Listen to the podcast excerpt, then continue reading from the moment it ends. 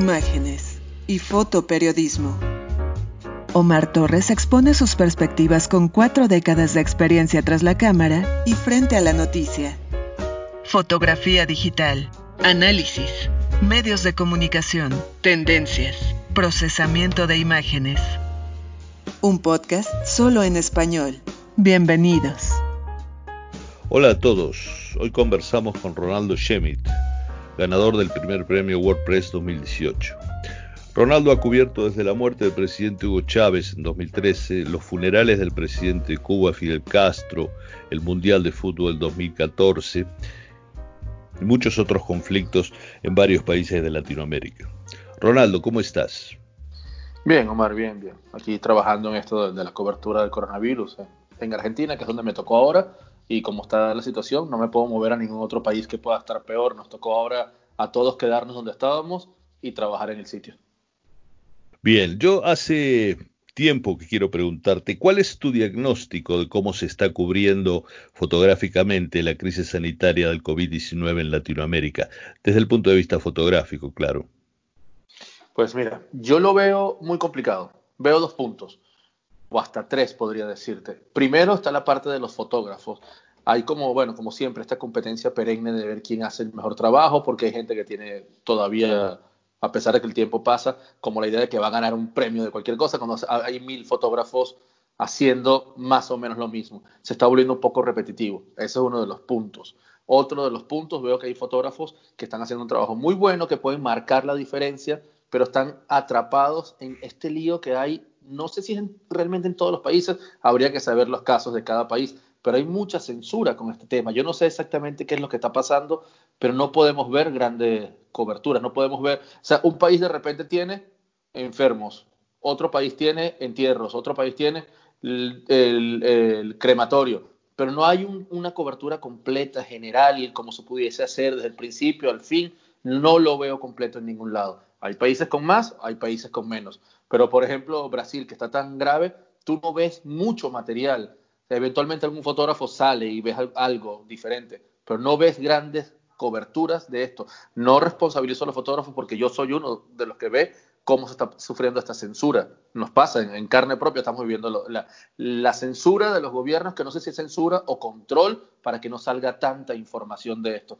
No sé si les da miedo que la gente eh, se aterrorice, entre en un pánico colectivo. No sé cuál es el motivo, pero definitivamente hay algo que nos tiene muy frenados con el tema del coronavirus, de la cobertura del coronavirus. Ah, sí, eh, también hace unos días eh, la profesora de Harvard, Sarah Elizabeth Lewis, provocó la reacción de algunos reporteros gráficos de Estados Unidos porque dijo que no había suficientes fotos de la muerte relacionada con el COVID-19 para crear imágenes mentales, o sea, para crear eh, conciencia en la gente que estaba mirando esas fotografías. ¿Tú qué, opinas al respecto? ¿Crees que hacen falta más fotos de ese tipo? De ese tipo? Bueno, con respecto a lo que me dices de lo que ella, de lo que ella comentó y la reacción, una de las primeras cosas que creo que hay que, tener clara es que esa, esa forma ahora de reaccionar impulsivo a todo y ser un gladiador contra lo que alguien dice, hay matices por supuesto, yo entiendo lo que ella trata de decir, o, pienso que trato de entender, eh, entiendo lo que ella dice.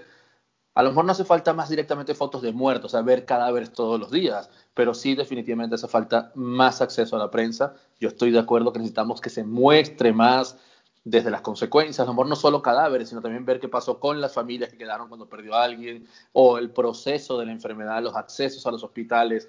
En general, creo que hace falta mostrar a la gente qué tan serio es esto como te digo, no tiene que ser el cadáver diario, todos los días portadas llenas de cadáveres, pero sí hace falta mucha más información, mucho más acceso a la, prensa, a la cobertura en general, para que la gente pueda tomar conciencia, porque a todos los países nos está pasando, no sé si es un desgaste de, la situación, el desgaste del, virus en general, de la pandemia, de la cuarentena, que la gente ha dejado de creer, y entonces si además la prensa no lo puede mostrar, y los demás, la gente está en la calle tranquila, no pasa nada, a pesar de que todos los días tenemos miles y miles de muertos, sí, creo que hace falta mostrar más. No sé si cadáveres, pero sí definitivamente hace falta mostrar más y más acceso a la prensa para contarlo de manera profesional, porque tampoco son fotos hechas eh, con el, vecino el, cuando sacan al muerto de la casa, no, tiene que ser un trabajo completo y profesional y bien hecho.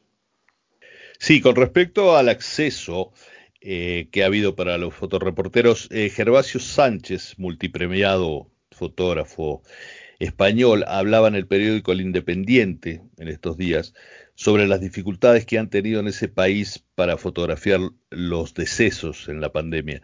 ¿Tú has notado algo similar en Latinoamérica? Sí, definitivamente.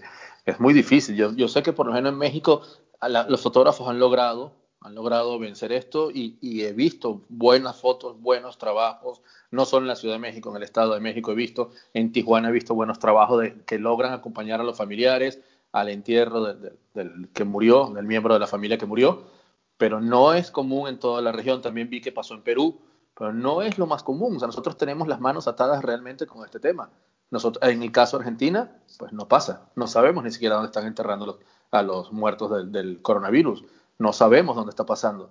Ni siquiera pudimos tener acceso en uno de los cementerios más grandes de la ciudad para tratar de hacer fotos de las fosas que están haciendo. No nos permitieron hacer eso. ni siquiera había familiares, que no era una cosa de respeto. Es que ni siquiera se pudo ver el, el, el momento que hacían las fosas, uno al lado del otro, para algo a futuro. No hubo eh, forma de verlo. Entonces sí, definitivamente está difícil, está muy difícil. Bueno, por último, Ronaldo, y muchas gracias por recibirnos. ¿Has podido encontrar alguna imagen en los medios de comunicación que sea la icónica de esta pandemia? ¿Una imagen que sea el símbolo de esta pandemia? Bueno, otra vez insisto, sería como muy, como muy egoísta de mi parte pensar que yo encontré la imagen icónica a mi gusto. Creo que hay muchas cosas muy buenas, muy buenas. No sé si, si me hablas a nivel global o latinoamericano. He visto cosas muy buenas eh, no, preguntaba una imagen en general de todas las que vemos todos los días, no específicamente tuya. No, no, te digo eh, de todos los que vemos todos los días. No, mía, no, casi no he podido hacer nada. Te hablo a nivel global, porque he visto cosas impresionantes de muy buena calidad. No sé si ya tenemos la imagen icónica, porque bueno, como sabemos muy bien, hay miles y miles de fotos diarias, en este caso de la pandemia, de todo en todo el mundo para que uno diga, esta es la foto icónica. Yo no la he visto todavía, aunque sí he visto trabajos muy buenos, muy bien hechos, muy cuidados. Y además estoy seguro que muchos de los premios del año que viene van a salir de acá, porque hay fotógrafos haciendo trabajos eh, muy humanos, eh, arriesgándose también mucho, mucho que forma parte de esto exactamente, es lo que va inherente a nuestro trabajo. El riesgo y gente que está arriesgándose para mostrar lo que está sucediendo. Si está la icónica hecha, yo no la he visto, pero sí reconozco que he visto trabajos excepcionales. Muchas gracias por recibirnos, Ronaldo. No, Omar, gracias a ti, gracias por el espacio, por esta oportunidad que podamos hablar de, de fotoperiodismo, creo que siempre es importante. Y bueno, ha sido un placer haber compartido esto y a la orden, cuando quieras que hablemos otra vez, porque aquí estoy. Muchas gracias. Este fue Ronaldo Schemidt, ganador del primer premio WordPress Foto del año 2018 un fotoperiodista a quien hay que seguir, ver su trabajo diario con excelentes fotografías. Encontrarán los links para seguir a Ronaldo en Instagram y Twitter y los links que se mencionan en este podcast. Esto fue Imágenes y Fotoperiodismo, solo en español. Sigue a Omar Torres en Twitter, arroba Omar José 1985.